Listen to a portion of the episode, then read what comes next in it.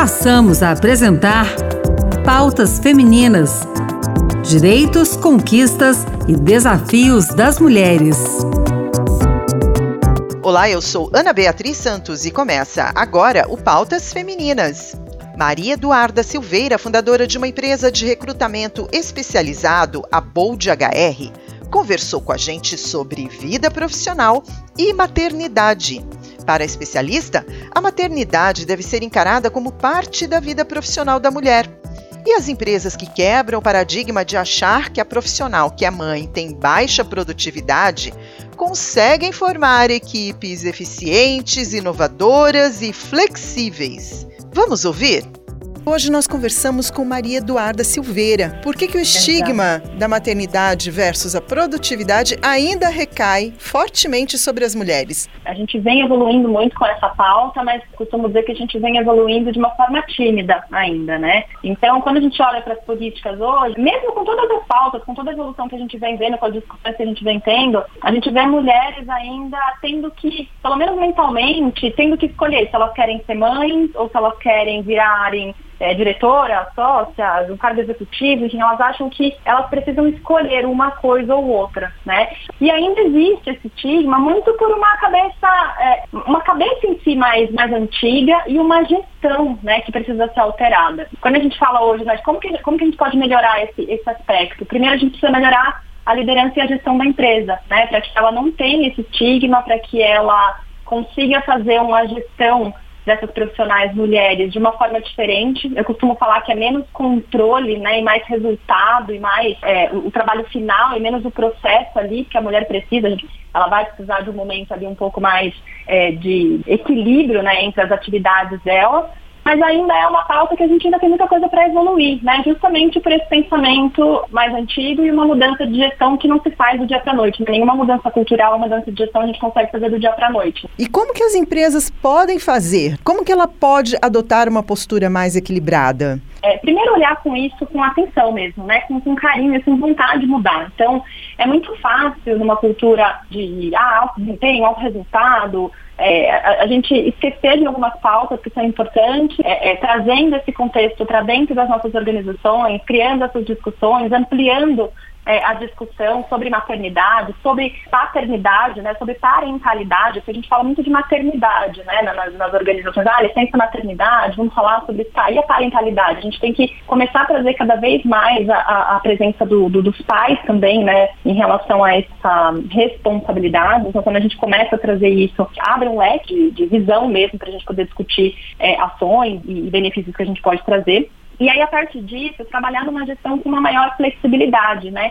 E, e flexibilidade não é trabalhar menos, né, gente? É, é, trabalhar sabendo que é, em alguns momentos você não vai ter a pessoa ali sentada do seu lado, a pandemia veio acelerando muito esse movimento do trabalho remoto, entender que vai existir um período ali sim, né? A gente não pode negar isso, que a mulher ela vai precisar se dedicar um pouco mais, ela vai ter que ter alguma alguma flexibilidade, até em relação à alimentação, a rotina mesmo da criança. Então, a gestão, ela pode ser feita muito mais, né, como eu trouxe aqui, pelo resultado que ela entrega, pela é, é a qualidade da entrega que aquela profissional traz, e não só pelas horas que ela está sentada ali, aquele controle, aquela coisa que é, muitas empresas às vezes ainda têm, né, mesmo com a pandemia e tudo mais, essa gestão mais controladora e ser mais flexível e olhar mais para resultados. A gente vê cada vez mais as empresas hoje trazendo esses conceitos né, de tem a própria sala de amamentação, tem algumas empresas que acabam oferecendo, né, creche. Não que todas as empresas precisem fazer isso, né, mas são ideias que de alguma forma a gente pode olhar e falar, tá,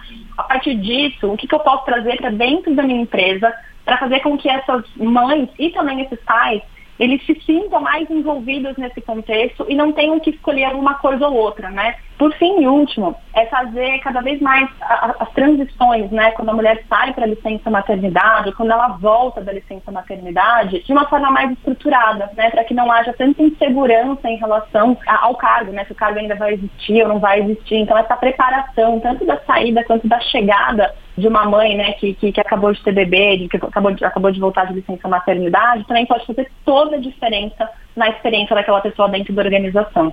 era um medo que as pessoas da minha idade, as minhas colegas, tinham, né? Voltar da licença maternidade e ser demitida. Totalmente, Acontecia muito, totalmente. né? Eu não sei se hoje acontece ainda. Olha, falar que não acontece, né, seria errado da minha parte, porque a gente, a gente ainda vê, né? A gente ainda vê. Vê com menos frequência, graças a Deus, do que a gente via no passado, mas ainda, como eu falei, ainda temos muito para evoluir nesse sentido.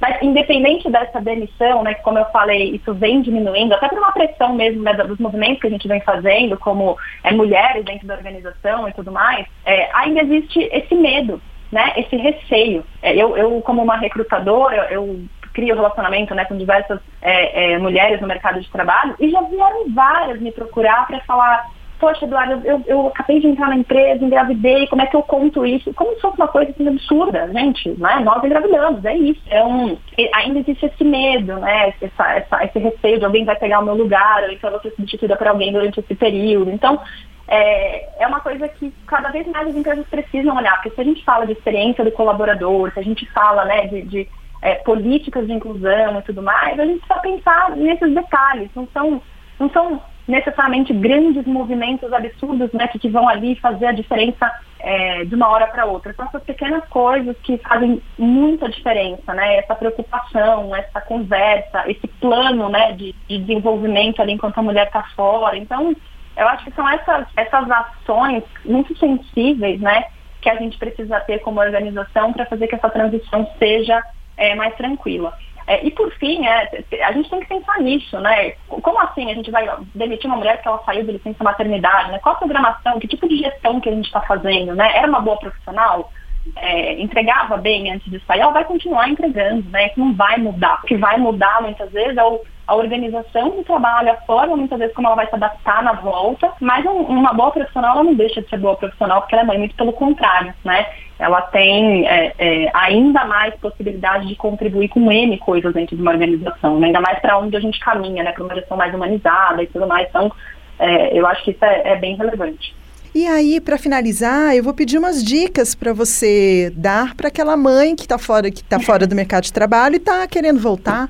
O, o, primeiro de tudo, eu sempre falo isso, né? E eu contratei aqui, né? Duas mães que estavam fora do mercado, uma por dois anos, uma por quatro anos, né? A gente conversou muito sobre esse movimento de, de volta e tudo mais, como é que é quando você começa a pensar em voltar. Então, a primeira coisa que eu falo é, não tenham receio de voltar. Não, não é porque vocês ficaram seis meses, um ano, dois anos fora, que vocês esqueceram, né? O que, o que vocês já fizeram, a capacidade de vocês. Então, primeiro é se jogar mesmo nós como mulheres, a gente fica esperando o momento certo, é, ou, ou, então ter todos os requisitos para se candidatar a uma vaga, não. A gente tem que arriscar, tem que colocar o nosso currículo para jogo, né? Eu sempre brinco, brinco com isso. Então, é, é tirar qualquer estigma da cabeça e a gente também se posicionar, a gente também ir atrás. Elaborar um currículo né, bem estruturado, muita ênfase no que você já fez, as principais realizações que você já teve na carreira, né?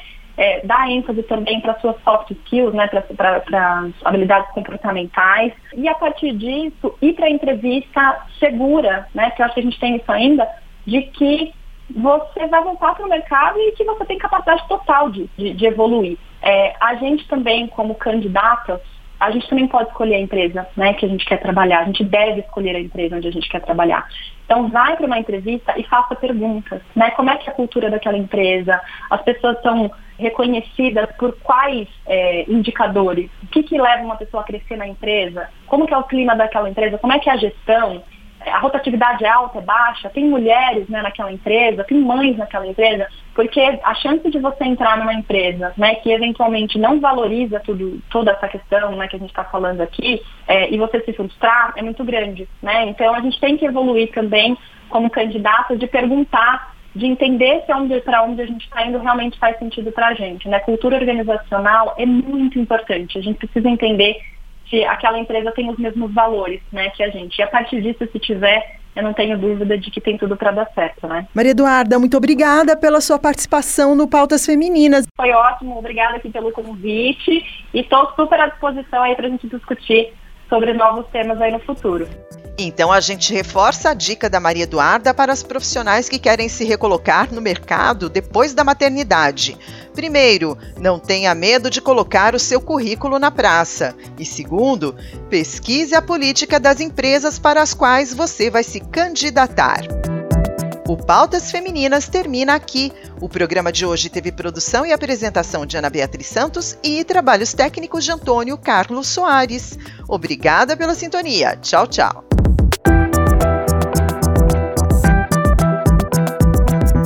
Acabamos de apresentar Pautas Femininas. Direitos, conquistas e desafios das mulheres.